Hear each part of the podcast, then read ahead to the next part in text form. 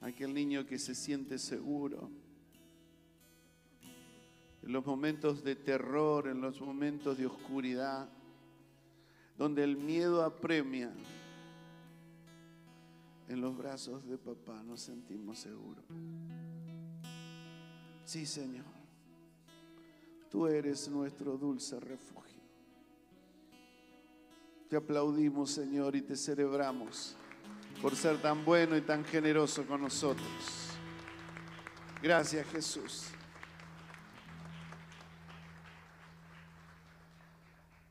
Amén. Que el Señor les bendiga, pueden tomar asiento. Y yo no me quiero ir de los brazos de mi papá. Cuando por ahí la vida nos ha marcado con una historia triste eh, y encontramos a este papá, Dios, yo te aseguro que te cambia la vida. Y si tuviste una buena familia, un buen papá y te es revelada la paternidad del cielo, no te vas a ir nunca. Así que bien, vamos a compartir la palabra de hoy.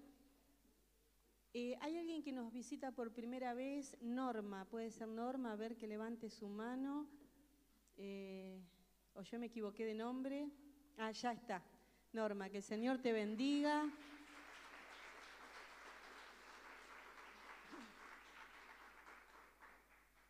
Y que el Señor hoy ministre tu corazón también, porque a veces pensamos que venimos porque nos invitaron, porque bueno, pero Dios siempre tiene un propósito y eso es lo lindo, que Dios tiene el gobierno de todas las cosas. Así que estás acá porque Dios quiso. Así que ponete contento. Eh, bien, hoy tengo una palabra y, el título es, eh, es muy cortito, pero es como para después recordar de qué se habló. Porque vieron cuando el pastor pregunta, y la palabra del domingo, si te acordás el título, es como que te podés acordar de lo demás. Si no, si no, tenemos que extraer recuerdos y nos es un poquito más difícil. Así que esta palabra se llama autoridad. ¿Cómo se llama? Autoridad. Y vamos a hablar un poquito de esto. Este, Saben que la autoridad está en todos los ámbitos de la vida. Desde el comienzo, Génesis, Génesis 1.28, Dios le dijo a Adán y Eva, dice, los creó, varón y mujer, y dice, y les, les dijo, multiplíquense, eh, henchid la tierra, sojuzgadla y sometela. O sea, y les dio autoridad. ¿Sobre qué? Sobre todo lo creado. Por eso es que en, el principio los animales obedecían y no había eh, lo que hay hoy, que hay que adiestrar un animal y someterlo a tantas cosas, porque cuando el Señor dijo, sojuzguen y señoreen, entonces estaba hablando de señorío, de autoridad, y eso lo dio Dios en el principio. Pero aún así, eh, en, otros ámbitos de la vida también está la autoridad, por ejemplo, mamá y papá y los hijos. ¿Cómo estamos con esto? En este tiempo por ahí los hijos mandan mucho, demandan mucho. Pero la voluntad de Dios desde el principio, ¿cuál fue? Mamá, papá primero, mamá, por más que hoy haya un gran movimiento feminista y que está bien que la mujer haya recobrado derechos, pero el orden divino es, el hombre es la autoridad de la casa, es la cabeza, está la mujer y después están los hijos y se conforma la familia. Y sobre todo eso está Dios. ¿Sí? ¿Estamos de acuerdo? Pero también si nos movemos a, la educación, están los maestros, los profesores, tanto en la escuela primaria, secundaria, la universidad, y están los alumnos. No me gusta mucho la palabra alumnos porque significa no iluminados, o sea, pobrecitos, no están iluminados, entonces el maestro los va a iluminar. Y a veces hay, alumnos que saben más que el profesor. Pero bueno, la realidad es que los profesores y los maestros son la autoridad y los alumnos son los que vienen a estar bajo esa autoridad. ¿Es así? Que se cumpla en este tiempo que han cambiado tanto las cosas es diferente, pero ese es el orden. Y fue por, muchos y muchos años y sigue siendo así. También tenemos en el ámbito laboral los jefes, los patrones y los empleados. Y hay distintas escalas, ¿no? Algunos tienen un carguito más, hasta que llega al más al superior, arriba. Y eso está bien, porque eso habla de orden, si no es un caos. Imagínense que todos queremos mandar y que estamos en una fábrica y que no hay quien lidere, sería un desastre. Bueno, también eso está establecido por Dios y Pablo lo afirma ya en el libro a los Efesios. Em, también están las autoridades gubernamentales. Nuestro país tiene presidente. Hay países o naciones que todavía tienen reyes, no son muchas, pero todavía las hay. Pero es lo mismo, está el presidente, después está el gobernador y después está el intendente, y son autoridades que van en distintas escalas, en distintos rangos, y esto también está puesto por Dios. Ahora, eh, es algo que mantiene un orden y si bien tenemos muchos problemas con las autoridades en este tiempo porque también están las autoridades civiles o las autoridades que mantienen el orden, por ejemplo, la policía, la gendarmería, los inspectores de tránsito, todo eso va manteniendo un orden y va haciendo que todas las cosas se vayan manteniendo como tiene que ser, ¿sí? ¿Estamos de acuerdo con esto? Sí. Ahora, si vos, los que manejan, a ver, levanten la mano los que saben manejar, yo los admiro porque yo no sé todavía, todavía digo, tengo esperanza por ahí de, algún día, este, bueno, darle el gusto a mi esposo, porque él es mi, mi chofer, entonces, bueno, yo le quitaría esa carga. ¿Qué pasa cuando van por la ruta y hay una persona con esa vestimenta y le dice que hace seña que se detenga, que se vaya a la orilla. ¿Qué hacen? Aunque no quieran, aunque te venga a la cabeza, no tengo el seguro, no tengo el registro vencido, no tengo el, cinturón de seguridad puesto, el nene va adelante, no sé, no tengo matafuego, lo que sea, obedeces. ¿Y por qué obedeces? Porque es una autoridad. Si yo me paro ahí les hago señas, ustedes me hacen así siguen. O si no, querés que te lleve nada más. Pero esa investidura, esas ropas, está denotando que hay una autoridad y que yo debo obedecer. Y a veces, wow, te hacen una boleta y cuando no te diste cuenta había un foquito del no sé qué y te hicieron la boleta. Pero bueno, eso también nos da eh, pie para esta palabra, ¿sí? Ahora, ¿quién puso las autoridades? ¿Fue una ocurrencia humana? ¿Qué piensan ustedes? A veces te la complican las autoridades porque están mezcladas con el sistema y las cosas no correctas. Y la verdad desearías a veces que haya algunas autoridades que no estuvieran vigentes. Pero ¿saben qué? El Dios invisible, porque yo los veo a ustedes y Dios está acá, pero no lo veo, lo siento. ¿Sí? Eh, en el altar de Dios, ahí me quedo con mi papá y lo siento, pero no lo veo a no ser con los ojos espirituales. El Dios invisible se manifiesta y se expresa a través de las autoridades visibles, las que se ven. Y, esto es la manera de Dios, ¿no? Y yo les voy a leer un pasaje para, confirmar esto. Eh, no lo vamos a proyectar, pero son unos versículos nada más. Romanos 13 del 1 al 5 dice, toda persona, sométase toda persona a las autoridades superiores, porque no hay autoridad sino de parte de Dios, y las que hay por Dios han sido establecidas. De modo que quien se opone a la autoridad, a lo establecido por Dios resiste, y los que resisten acarrean condenación para sí mismos porque los magistrados no están para infundir temor, o las autoridades, no están para infundir temor al que hace bien, sino al malo. ¿Quieres pues no temer a la autoridad? Haz lo bueno y tendrás alabanzas de ella, porque es servidor de Dios para tu bien. Pero si haces lo malo, teme, porque no en vano lleva la espada o el arma, eh, pues es servidor de Dios vengador para castigar al que hace lo malo. Por lo cual es necesario estarle sujetos, no solamente por la razón del castigo, sino también por causa de la conciencia. Bien, alguien puede decir, sí, pero yo sujetarme a las autoridades que son tan corruptas, tan injustas. Y, y ahí es como que pareciera que nos da derecho, pero la palabra dice que nos tenemos que someter, sujetar. Por eso cuando alguien se pone a hablar mal del presidente, pueden, podemos tener miles de motivos. Está bien, podés tener tu opinión fundada, fundamentada, muy equilibrada y está bien. Otra cosa es poner, viste, cuando nos ponemos a hablar mal, yo me siento muy tentada a eso. y parece que hasta sabemos de política y la verdad no sé nada. Pero no es correcto faltar la autoridad, faltar el respeto a la autoridad. Ahora, ¿saben qué?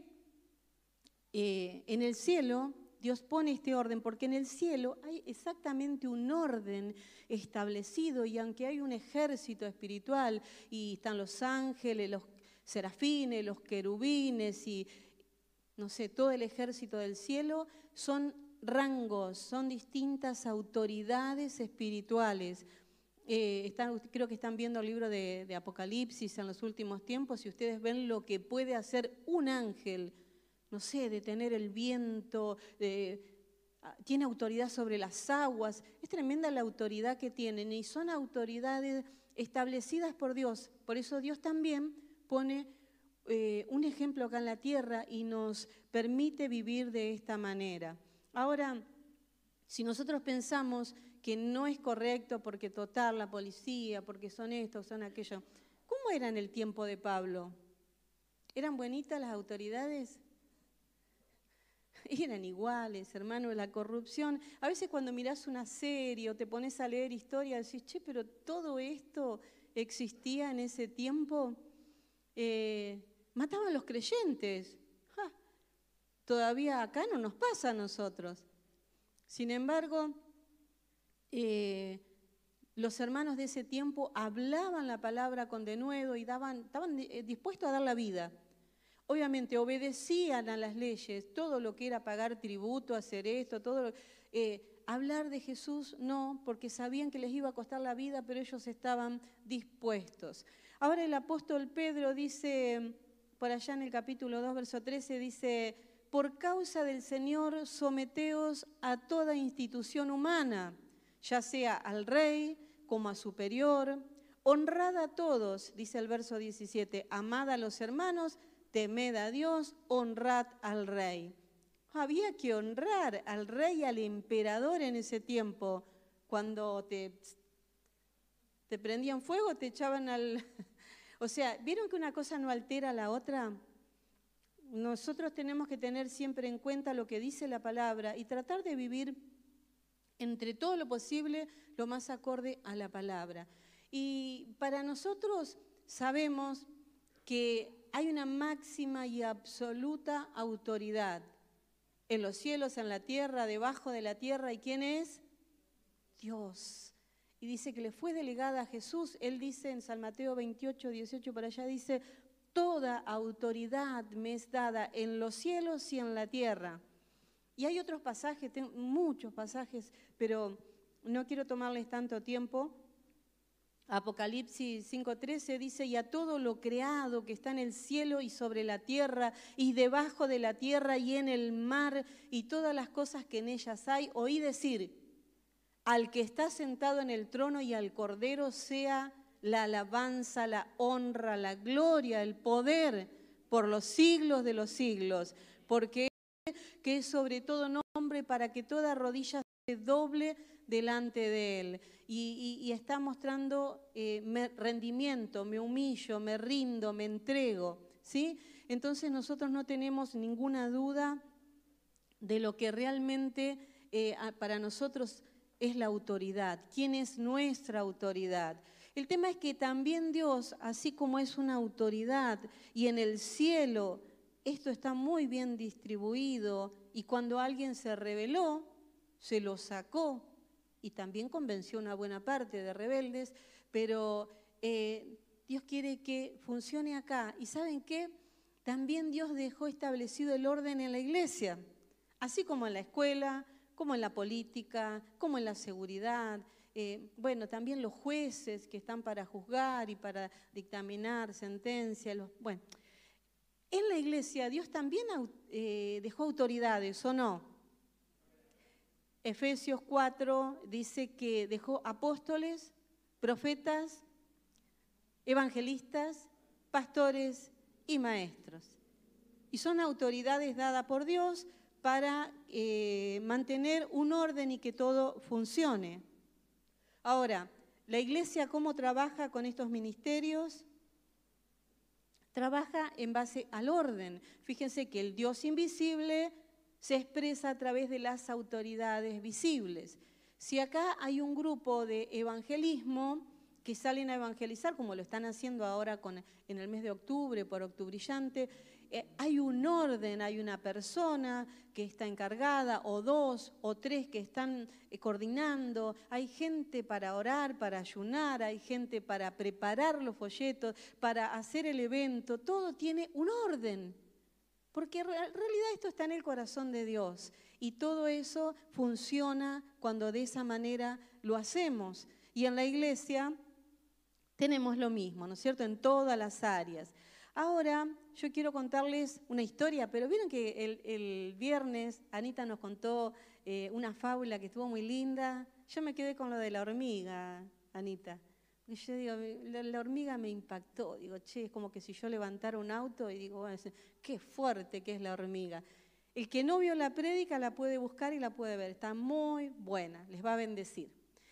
Eh, entonces, quiero contarles una historia que no es una historia que no sepan, pero que vamos a ver y vamos a reflexionar un poquito hoy. Y es eh, la, historia de un hombre con mucha autoridad, pero mucha autoridad. Y que a la vez este hombre hizo valer su autoridad. La hizo, acá estoy, a mí me van a escuchar, y tenía mucha autoridad, estaba bajo autoridad también, pero tuvo un encuentro con la autoridad es que hay tantas autoridades, ¿no? Dijimos, terrenas, espirituales. Y vamos a leer, vamos a orar primero, y después vamos a leer en Hechos capítulo 9, y esta historia está contada en varios lugares de los Hechos. Padre, en el nombre de Jesús te damos gracias en esta mañana Señor, bendecimos tu palabra porque sabemos que ella tiene vida, tiene poder, ella transforma y llega a lo más profundo de los corazones. Señor, hoy la palabra, yo te pido, Dios, que así como bendice mi vida, Señor, bendiga a cada uno de los que están escuchando sea presencialmente, sea por las redes. Señor, que tu palabra, que no está limitada a tiempo y espacio, pueda llegar a los corazones y pueda producir ese cambio, Señor, que solamente lo hace a través del Espíritu espíritu de la palabra. Yo te doy gracias, Señor. Declaro la autoridad de tu palabra para hablar con libertad. Señor, y sé que todo lo que no es tuyo se tiene que sujetar. Toda humanidad, todo lo que venga en contra del conocimiento de Cristo. Sé, Señor, que en esta mañana tú gobiernas, tú eres la máxima y absoluta autoridad. Te damos gracias en el nombre de Jesús. Amén. Amén. Vamos a leer entonces, eh, Hechos 9 del 1 al, vamos a leer hasta el 6, aunque ustedes lo van a leer todo en sus casas, dice, Saulo, respirando a una amenaza y muerte contra los discípulos del Señor, vino al sumo sacerdote y le pidió cartas para las sinagogas de Damasco a fin de que si hallase algún algunos hombres o mujeres de este camino los trajese presos a Jerusalén. Mas yendo por el camino, aconteció que al llegar cerca de Damasco, repentinamente le rodeó un resplandor de luz del cielo. Y cayendo a tierra, oyó una voz que le decía, Saulo, Saulo, ¿por qué me persigues? Y él dijo, ¿quién eres, Señor? Y le dijo, yo soy Jesús a quien tú persigues. Dura cosa te es dar coces contra el aguijón. Y él temblando y temeroso dijo, Señor, ¿qué quieres que yo haga? Y el Señor le dijo, levántate y entra a la ciudad y se te dirá lo que debes hacer. Vamos a leer hasta ahí nada más. Dice la historia que Pablo, ¿qué hacía? Respiraba amenazas contra los creyentes. ¿Cómo, es respirar amenazas? A ver, alguien que me, me diga. Yo me imagino como en los dibujitos cuando está muy enojado el, por ejemplo, el toro y se le hacen los, así las fosas nasales y le sale humito, respiraba amenazas. No era que lo hablaba, lo respiraba, se había hecho parte de él y él estaba persiguiendo a los del camino, de este nuevo camino, el camino de Jesús. Pero resulta que yendo ahí a hacer lo que él se había propuesto, tiene un encuentro con la autoridad. ¿Saben ustedes que la rebeldía o la rebelión es sinónimo de no haber tenido un encuentro con la autoridad divina? Esto es aparte, pero fíjense qué significativo.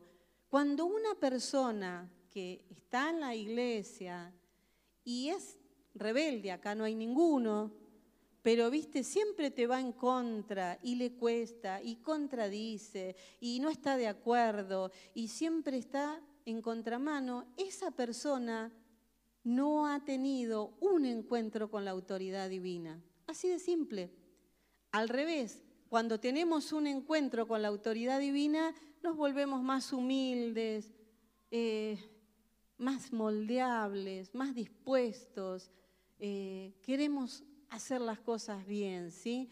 ¿Por qué? Porque el hecho de tener eh, un encuentro con la autoridad divina es la evidencia de que se nos ha sido revelada esa autoridad y que ya dejamos de ser lo que éramos. Bueno, esto es lo que pasó ahí en la historia. Claro, es que la, la, rebeldía proviene netamente de quién? De la oscuridad, de las tinieblas, de Satanás.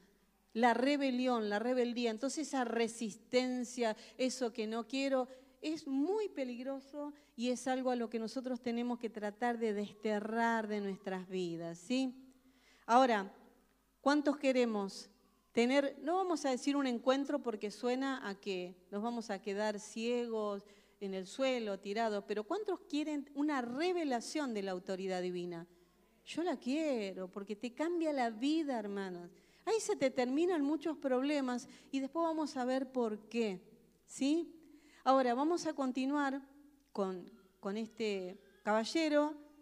Saulo, para, por el momento todavía, él tenía autoridad porque a él se le delegaba, se le daba permiso y él se manejaba bajo autoridad porque era tanto lo que la ebullición que había dentro que él quería ir a matar y desterrar a los cristianos. Pero él no quería ir así nomás, él quería ir con una carta firmada, sellada, con el permiso, para que nadie le diga nada.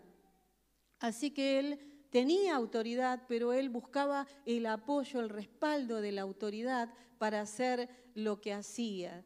Y en eso que iba respirando estas amenazas, dice que tiene este encuentro, que esta luz del cielo era el mediodía, ¿eh? así que se imaginan cómo habrá sido de fuerte la luz de Dios en ese momento que lo iluminó. Él cae al suelo, no se sabe de dónde, si de un caballo, de un camello o simplemente de estar parado, pero la cosa es que él cae al suelo y una voz le habla. Y ahí empieza a tener este encuentro con la autoridad. Y él le dice, ¿quién eres, Señor? ¿Quién eres, Señor? La primera expresión de Pablo al tener este encuentro marca y denota que él reconoce que está teniendo un encuentro con una autoridad superior. Para nosotros decir Señor, decir, Señor, córrase, ah, el Señor de la esquina, es común. Pero Señor en ese contexto era Adonai, era Dios, era algo supremo. Por eso cuando el texto dice, el que creyere en su corazón y confesare con su boca que Jesús es el Señor, es salvo. Entonces yo, ah, Jesús es el Señor y soy salvo. No, el que confesare con su boca que Jesús es el Señor a la altura que el Padre lo pone con toda autoridad y como único Salvador y que no hay otro nombre, el que lo confiesa de esa manera es salvo. Entonces Él le dice, ¿quién eres Señor? está reconociendo que hay una autoridad superior sobre él, sobre los que firmaron sus cartas y sobre su tarea. Él le dice, yo soy Jesús a quien tú persigues.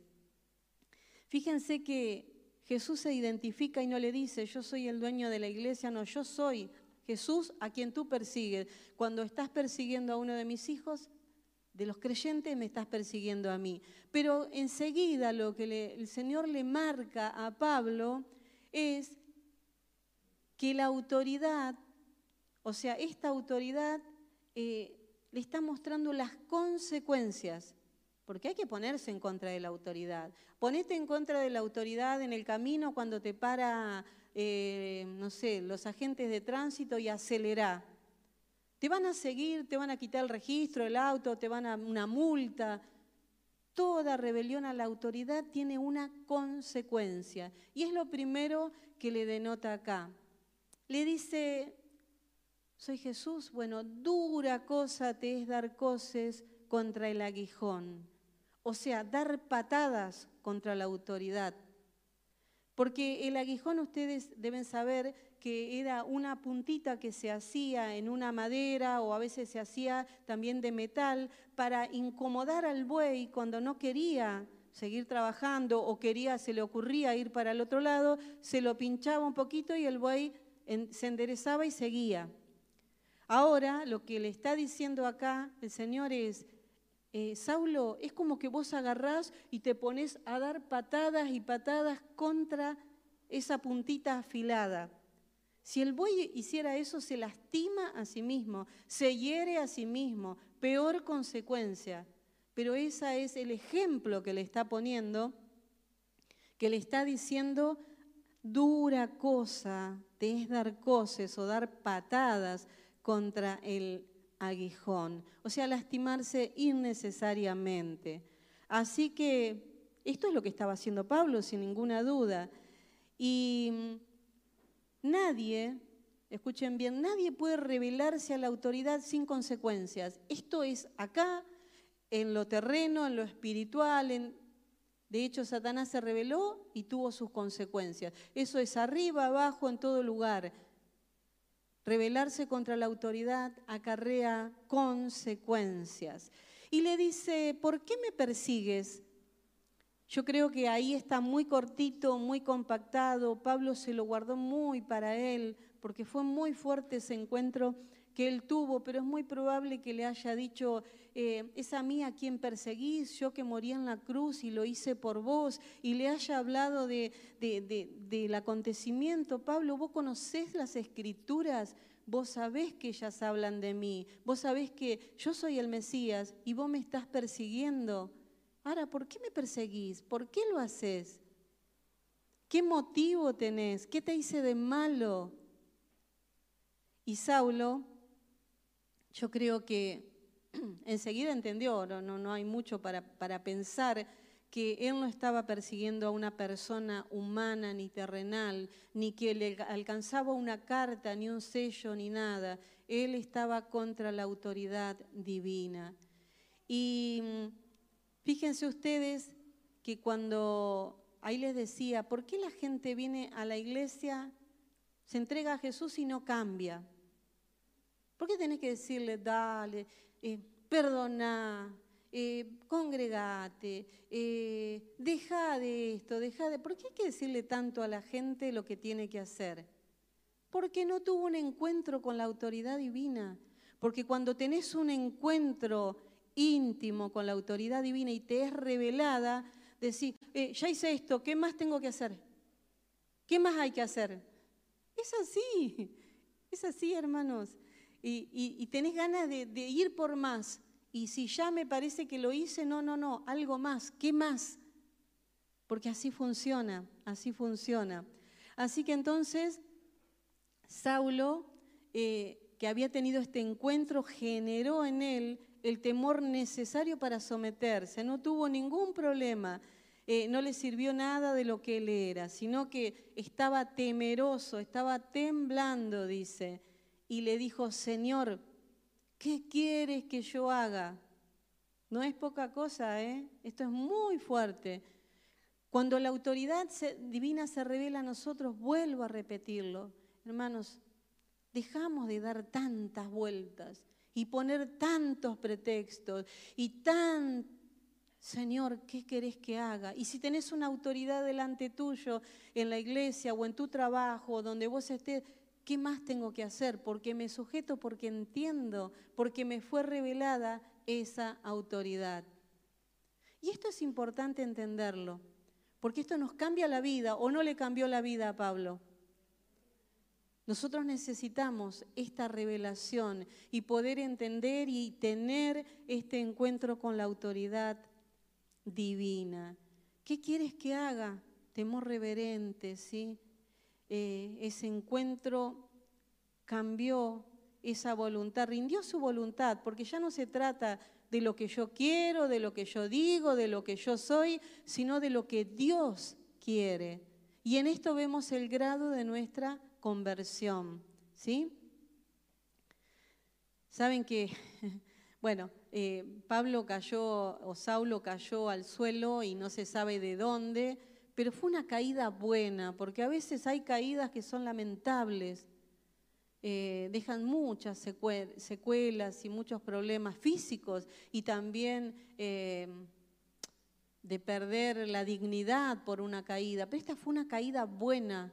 No importa cuán revolcado quedó, cuántas cosas, quedó destruido, quedó ciego, temeroso, temblando, confundido, pero fue una caída buena, buena en gran manera, como todo lo que Dios hace, ¿sí? ¿Saben por qué? Porque Pablo pasó de la autosuficiencia a ser eh, dependiente de otros. Él era, era, era Saulo, escúchame, los hermanos se escondían, hermanos, se cerraban con llave, tenían temor, huían a otro lugar. ¿Por qué? Porque venía Saulo en camino. Pero este Saulo autosuficiente, respirando amenazas, con toda la autoridad delegada por el sumo sacerdote y porque él también pertenecía al Cenedrín, con toda la autoridad, y la hora termina siendo dependiente. Un hombre que era poderoso, temido, respetado.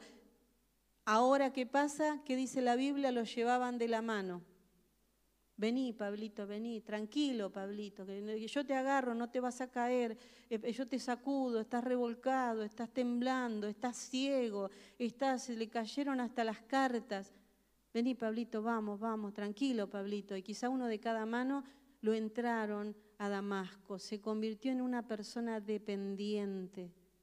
El encuentro nuestro con Dios se mide a través de nuestra dependencia. Hermanos, si yo sigo pensando como pensaba antes, si yo quiero actuar como a mí se me ocurre, es que no me fue revelada esta autoridad.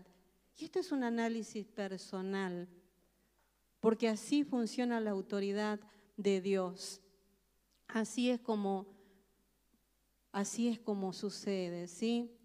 Ahora, se deja de lado la altivez, se cambia la manera de pensar, de mirar, nos vuelve dependientes, eh, más necesitados, porque el, el Hijo de Dios tiene que ser necesitado siempre.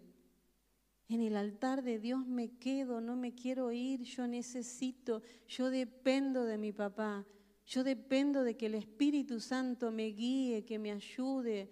Ya no es mis fuerzas, por eso me gustó lo de la hormiguita que de, la prédica de Ana, porque no importa cuán débiles somos, sino cuán fuertes somos en Dios, porque nuestra dependencia ahora se remite a Dios y ese encuentro que hemos tenido con Él, y eso nos cambia y nos marca y deja una evidencia. Las palabras son fáciles, se puede hablar muy bien y vivir muy mal, se puede adular a una persona y odiarla por dentro, pero la realidad, el fruto de nuestra vida, eso es la evidencia, eso es lo que no se puede borrar, ¿sí? Y saben ustedes que en esta situación ahí dice la, Biblia que aparece Ananías, eh, es una autoridad que el Dios invisible delega a esta autoridad visible. Ananías era un hermano que estaba en ayuno, en oración, y Dios le habla y le dice, anda allá, España 2188, le da el número todo, a la izquierda, la calle ahí, bueno. Y le dice, y vas a encontrar a Saulo, Señor, eh, era tan temible Saulo y tenía tanta autoridad terrenal que él dudó y se asustó, pero Dios le dice, anda, tranquilo, le dice al Espíritu Santo, anda porque, mira, anda, anda porque instrumento elegido me es este para anunciar la palabra a los gentiles, a los magistrados, a los reyes. O sea, hasta le revela el propósito que tiene con este varón.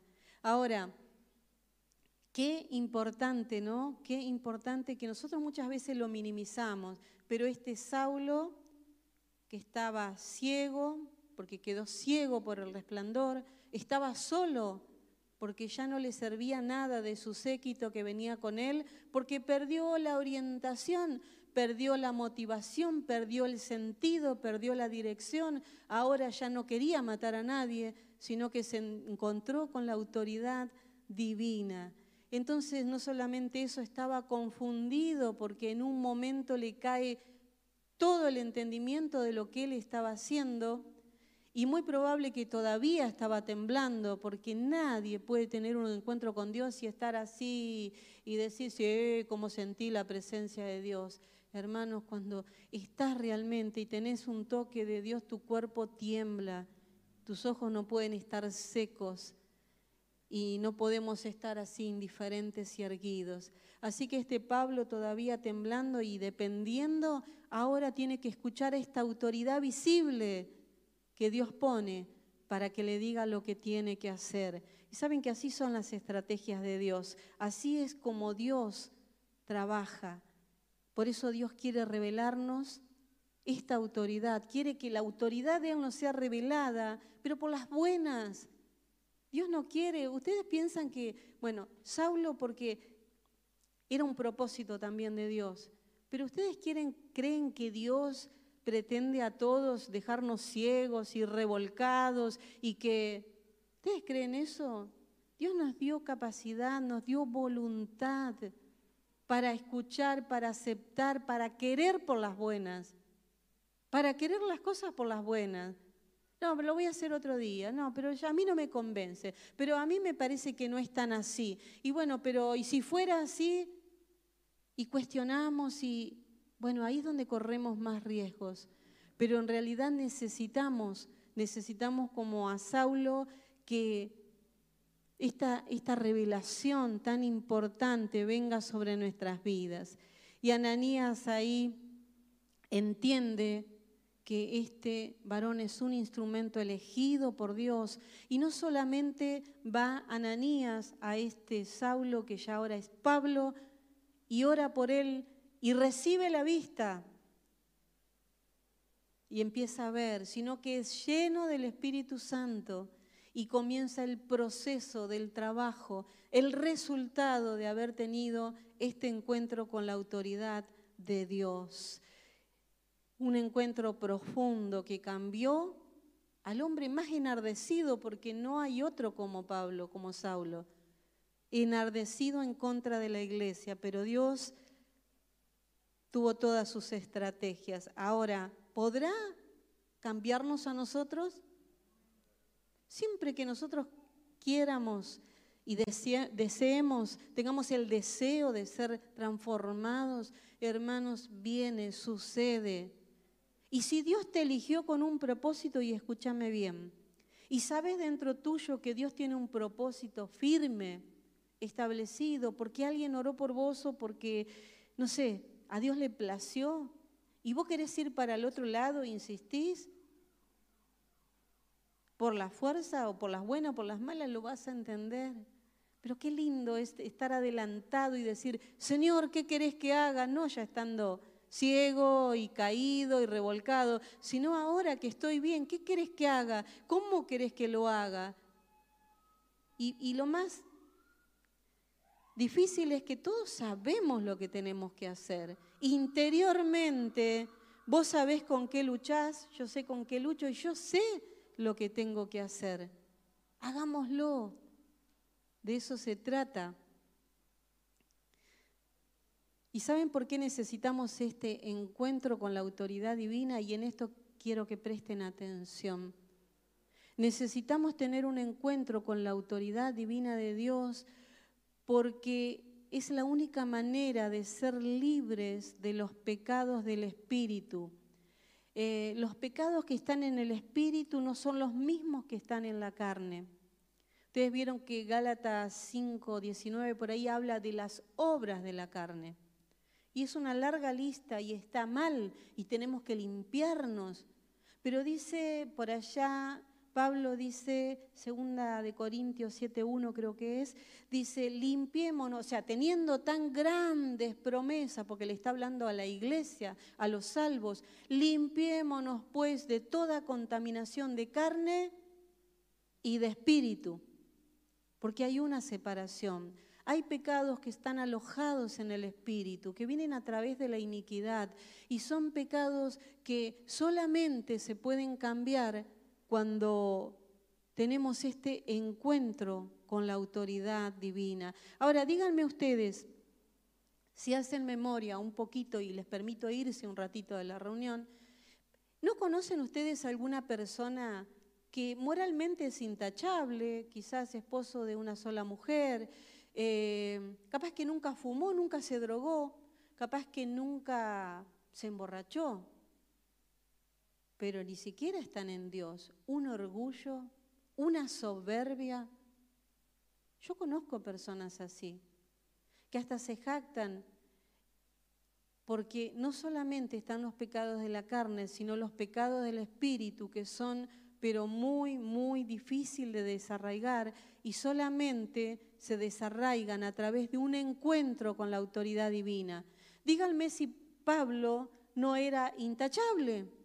Era irreprensible según la ley. Y cuando él lo dice, ya no guardaba la ley porque él se había convertido. Así que él está hablando de su pasado. Era irreprensible. Nada más quería matar creyentes. Nada más respiraba amenazas. Nada más tenía un... Ah, era re bueno. Pero ¿qué trató Dios con Saulo? Si él era irreprensible según la ley, no había robado, no había cometido ciertas clases de pecados visibles. Los pecados estaban adentro en su espíritu. Por eso necesitó tener este encuentro que nosotros también necesitamos, porque los pecados del espíritu que están alojados en el corazón son los más difíciles. Miren, hay un pasaje, Jeremías 17:9 dice, engañoso es el corazón más que todas las cosas y perverso. ¿Quién lo conocerá? Engañoso es el corazón más que todas las cosas y perverso además. Ahora sí, pero ese es del Antiguo Testamento. Ahora Jesús está en mi vida y yo, hermanos, necesitamos encontrarnos con la autoridad divina para que nos sea y nos muestre qué hay en nuestro corazón. Porque es, engañoso, nos engañamos nosotros mismos. O no decía el fariseo, sí, pero yo oro, ayuno, yo diezmo, yo no soy como este pecador. Tenía un orgullo tremendo, pecado del espíritu. Ahora, es importante que nosotros tengamos eh, y consideremos esto. Miren, hay pecados eh, del espíritu y les voy a decir eh, algunos, si bien este, la iniquidad es eso que arrastra, por eso la contaminación de espíritu viene desde ahí. Y la rebelión es algo dañino que se guarda adentro, que a veces no se ve, porque una persona te puede decir sí, sí, pero adentro está resistiendo. Eso es rebelión. Es rebelión y es pecado y es de la oscuridad. El egoísmo, el yoísmo, el orgullo, la deslealtad, la apatía, la indiferencia, que me da lo mismo, la avaricia, las raíces de amargura que contaminan a muchos, dice también. Todos estos pecados y más son pecados que están alojados en el Espíritu. Y hoy yo les pido que no se vayan. Yo sé que si alguien tiene que trabajar, se va a ir Le voy a pedir a los músicos que puedan subir. Si alguien se tiene que ir a trabajar, obviamente está en libertad. Pero viste que a veces eh, ya me dijeron amén a la palabra y me voy. No te vayas. Vamos a orar y vamos a ministrar para que podamos tener este, esta revelación de la autoridad divina y ser libre de estas cosas que están tan ocultos en el interior de nuestro corazón y que no nos ayuda a vivir como Dios quiere y que luchamos obviamente con los pecados de la carne, pero si vencemos los pecados del Espíritu, mis hermanos, lo demás va a ser más fácil, va a ser más llevadero. Así que necesitamos, necesitamos, miren, necesitamos de, todo corazón poder tener esta revelación. Fíjense ustedes que eh, hay personas que resisten a la palabra, hay personas que se endurecen a la palabra y necesitamos como creyentes, como hijos de Dios, generar una, a ver, una obediencia, una fe más grande que los demonios. Porque ¿qué dice la Biblia? Que los demonios creen. Nuestra fe tiene que ser mucho más. Y dice que tiemblan. El temor de Dios nuestro tiene que ser superior. Y aún se sujetan cuando dice que no se sujetan a la obediencia. Pero si se los echa en el nombre de Jesús, ¿qué hacen? Se van. Nuestra obediencia tiene que ser mayor, mis hermanos. Para esto necesitamos un encuentro con la autoridad divina. Yo no sé cómo está tu corazón, no sé qué necesitas dentro, pero yo te pido que te pongas de pie. Vamos a orar. Vamos a ministrar y si se tienen que retirar, háganlo por necesidad. Si no, yo les invito a que se queden, que cierren sus ojos, que analicen el corazón y que le pidan a Dios ser libres de todas estas ataduras. Vamos a orar, vamos a ministrar, poné la mano en tu corazón y empezá a hablar con Dios ahí, ahora, en el nombre de Jesús. Padre, ahora oramos en el nombre de Jesús. Queremos una revelación de la autoridad divina, esa autoridad que transforma, que transforma nuestro espíritu, que lo limpia de toda mancha, de toda contaminación. En el nombre poderoso de Jesús, en el nombre poderoso de Jesús ahora tomamos autoridad sobre toda rebelión, toda rebelión que se levanta en contra de la iglesia, en contra de las autoridades, en contra de tu conocimiento. En el nombre de Jesús desarraigamos, reprendemos, echamos fuera en el nombre de Jesús, en el nombre de Jesús toda rebelión, toda rebelión que habita en el interior ahora, en el nombre de Jesús en el nombre de Jesús oramos y reprendemos ahora, se desarraiga toda rebelión en el nombre poderoso de Jesús. En el nombre de Jesús estamos delante de su presencia, Señor, y estamos dando fe de lo que creemos. Iniciamos esta reunión declarando que tu autoridad, la autoridad que tú tienes en el cielo, en la tierra y debajo de la tierra, ha sido dada a la iglesia y en esa autoridad, en esa autoridad, la autoridad que Cristo le ha dado a la iglesia, reprendemos en el nombre de Jesús todo espíritu inmundo que se manifiesta a través de la iniquidad. Ahora te ordeno, suelta los mentes, suelta los cuerpos, suelta las almas, suelta los espíritus ahora en el nombre de Jesús, suelta suelta, sale, sale en el nombre de Jesús, toda iniquidad se va. Ahora te ordeno, suelta, suelta, suelta el espíritu, suelta el espíritu, está vencido, está vencido, no tienes autoridad, no tienes parte, sale ahí. Todo egoísmo que se manifiesta a través de esta fuerza que es contraria, que piensa en sí mismo, es manipulada por espíritus que trabajan en la mente y convencen la mente en el nombre de Jesús. Egoísmo, te ordeno, suelta la vida, suelta la vida ahora, sale, sube y sale ahora, en el nombre de Jesús, en el nombre de Jesús, en el nombre de Jesús, toda iniquidad, sale ahora. Ahora, todo espíritu de orgullo, ahora en el nombre de Jesús Desarraigamos de nuestro espíritu todo espíritu de orgullo ahora que impide, que impide la revelación de la autoridad divina, todo orgullo, todo narcisismo, todo lo que no te agrada, Señor, ahora en el nombre de Jesús. Suelta las vidas ahora, Suelta los corazones ahora, en el nombre de Jesús. Toda apatía, toda indiferencia, ahora, en el nombre de Jesús. Suelta, suelta, suelta las vidas ahora. Se liberan los aires, se liberan las vidas ahora en el nombre de Jesús, en el nombre de Jesús. Oh Ramashita aquí en el nombre de Jesús. Ahora Suelta ahora toda herencia generacional de rebeldía, de pecado, de orgullo que viene de, del antepasado. Ahora se cortan, se cortan las cadenas, se cortan las maldiciones en el nombre de Jesús. Sí, Señor, seguimos en tu presencia y declaramos ahora ese espíritu inmundo que manipula a través del orgullo, a través de la mente y que hace que las los hombres y las mujeres sean desleales. Es la manifestación de los últimos tiempos.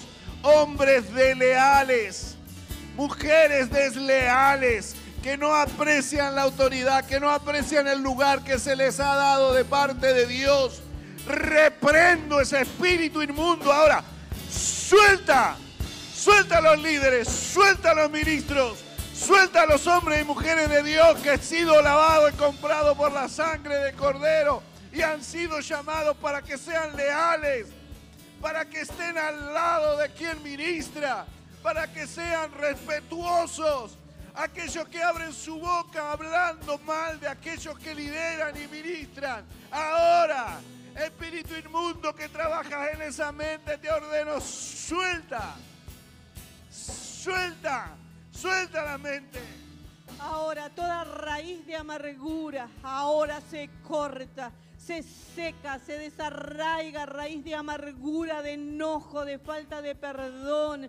Ahora en el nombre de Jesús, en el poderoso nombre de Jesús, Desarraigamos ahora, desarraigamos de los corazones toda raíz de amargura. Oh, si en el nombre de Jesús suelta los corazones, suelta las vidas, suelta, suelta en el nombre de Jesús. Raíz de amargura que viene a contaminar, raíz de amargura que viene a enfermar. Ahora se sanan, se sanan en el nombre de Jesús. Toda raíz de amargura, Toda raíz de amargura se corta, se corta, se seca en el poderoso nombre de Jesús. En el nombre de Jesús.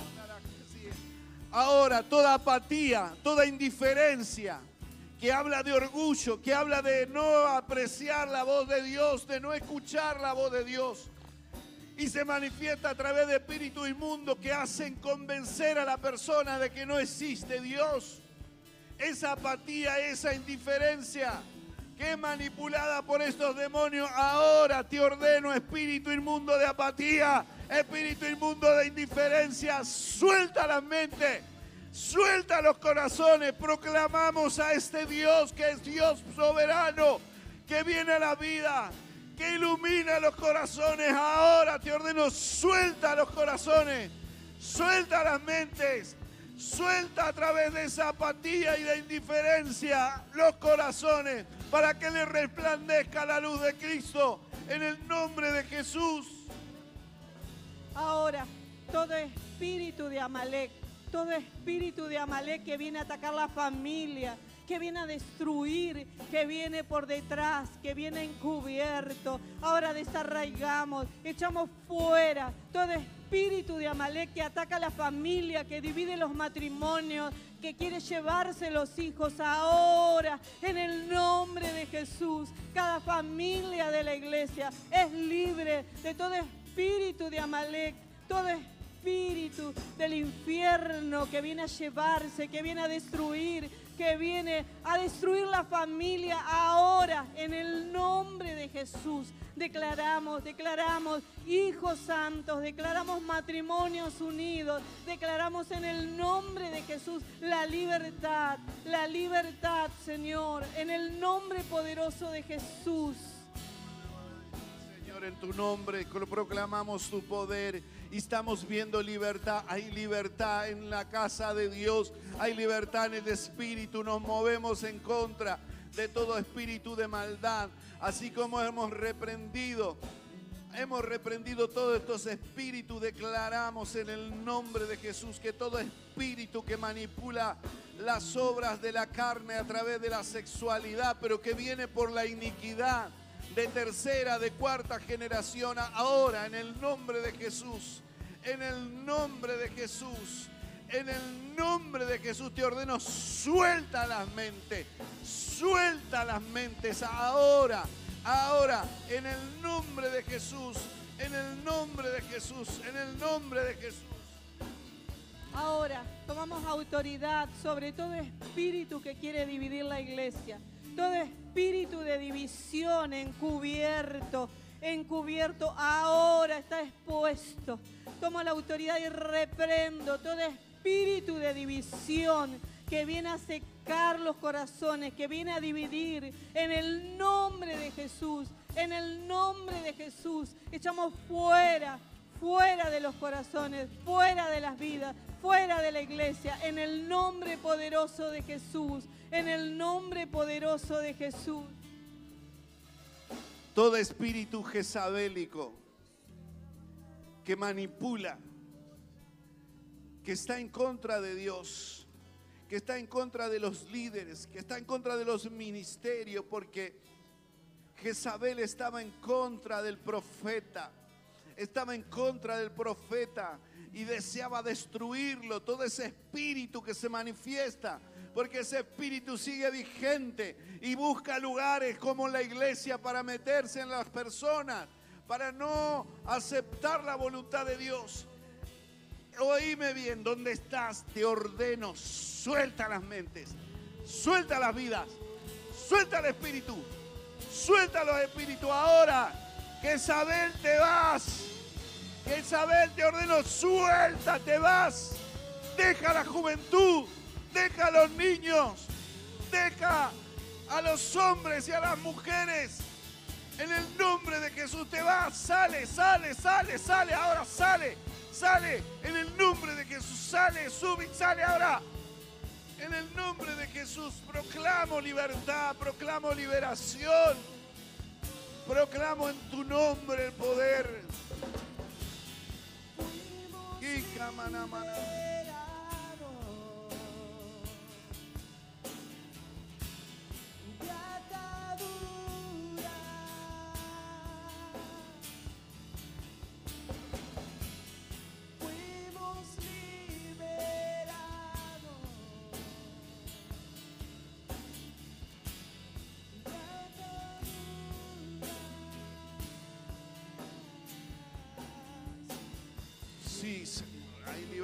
Libertad, hay libertad en el Espíritu.